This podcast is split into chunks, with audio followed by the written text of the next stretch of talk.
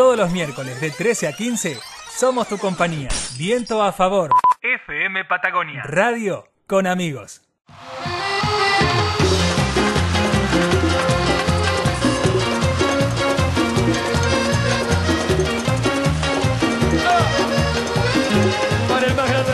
Seguimos en este segundo bloque de Viento a favor.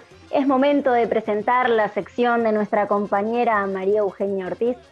La sección, como ella lo ha denominado, contra la corriente. Bienvenida, Euge.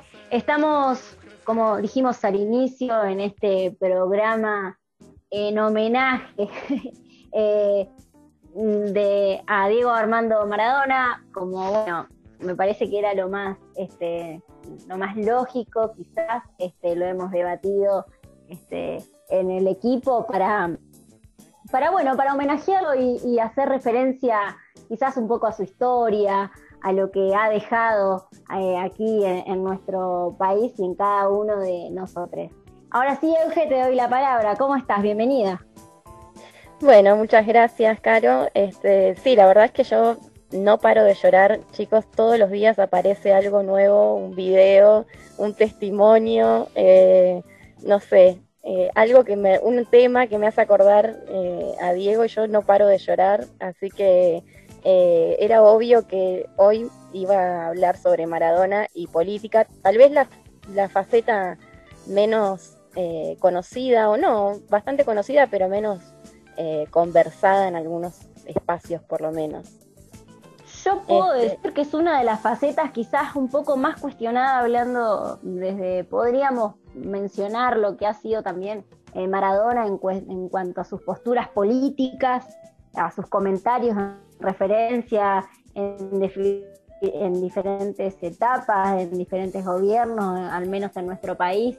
Este, pero bueno, eh, te dejo para que, vos, vos que sos la especialista en estos casos, pero me parecería bueno eh, también no decir esto, es un tipo que, siempre se ha involucrado eh, en el pueblo, ¿no? También en, sus, políticas, por así decirlo.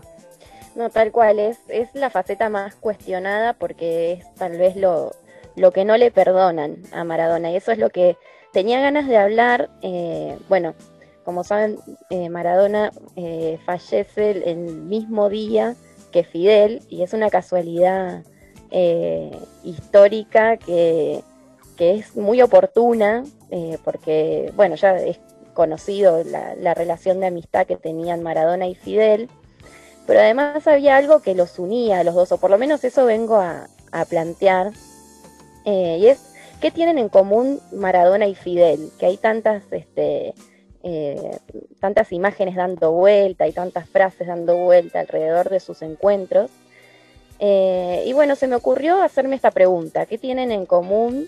Eh, porque bueno, fueron protagonistas de hechos históricos en momentos distintos, pero también fueron contemporáneos de un momento de cada uno en su lugar, pero fueron contemporáneos y expresaron eh, ideas bastante similares desde distintos ámbitos. Fidel desde, desde la política, desde el ámbito más duro, ideológico, eh, y Maradona tal vez desde, no solo desde el deporte, sino también de, como una expresión de la cultura.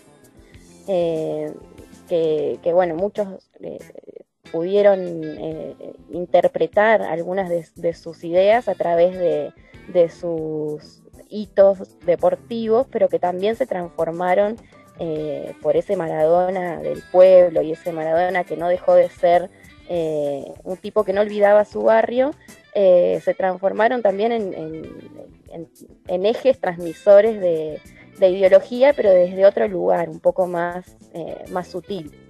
Así que bueno, me preguntaba qué tienen en común Maradona y Fidel y lo primero que se me ocurre pensar es que los dos tuvieron éxito.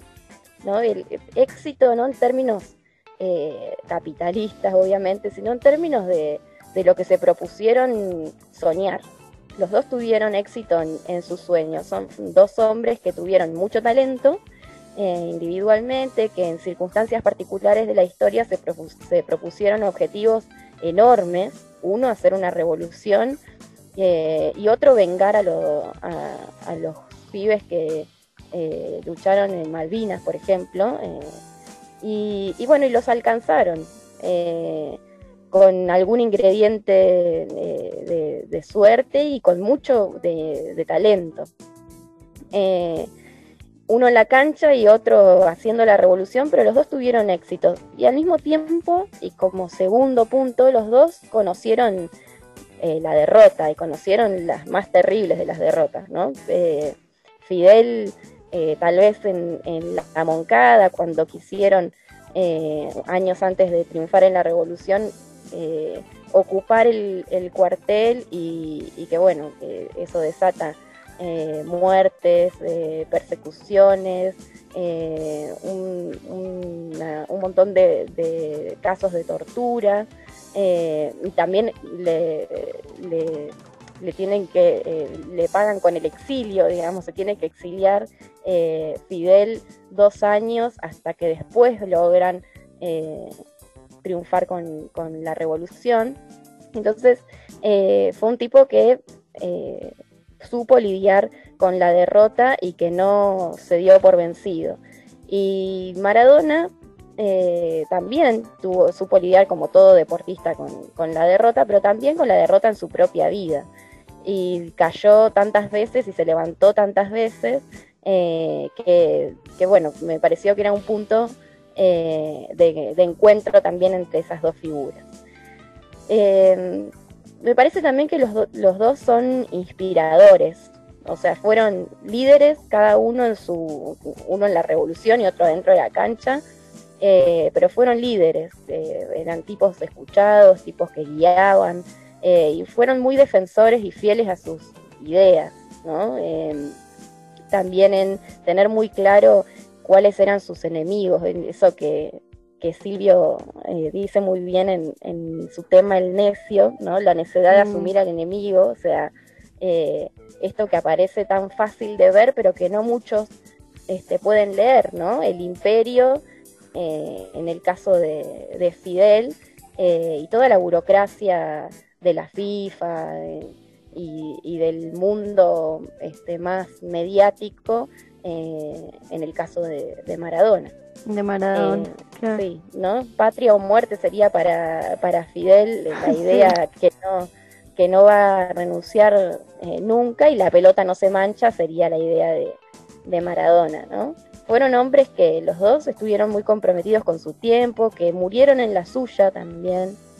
Eh, y que, bueno, y justamente lo que decías vos, Caro, que a Maradona no le perdonan este, su última fase muy vinculada a los gobiernos nacionales y populares, y esa frase de soy cristinista hasta la muerte. Eh, o sea, eh, esa última parte, esa última faceta, no se la perdonan.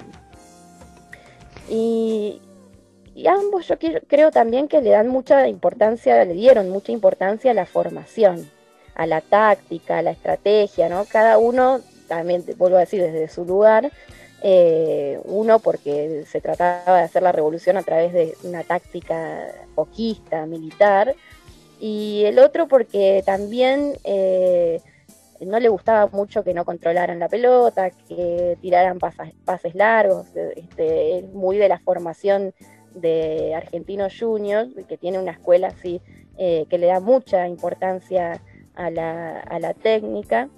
Eh, y entonces los dos le dieron desde su lugar, este, desde su experiencia, mucha importancia a la formación. Y tuvieron dos formas distintas de conocer, yo creo, el, mundo. uno a través de, los libros y de la, la intelectualidad eh, y otro tal vez de lleno desde la experiencia. Eh, y sin embargo, las dos formas tienen que complementarse. Eh, entonces, tal vez por ahí, por, e, por, ese camino, es que se encuentra un vínculo muy, muy potente entre los dos. También la argentinidad, que está muy presente en la Revolución Cubana a través de la figura del Che, esa especie como de viveza, si bien son dos personajes que vienen de lugares totalmente distintos, uno de clase alta en el caso del Che y de clase muy baja en el caso de Maradona. Eh, y, no, y, bueno, y el Che era un tipo muy intelectual eh, y Maradona era más de la cultura popular. Eh, sin embargo, hay algo ahí de la argentinidad y de la figura del argentino que, también unía a, Fidel con, las dos figuras.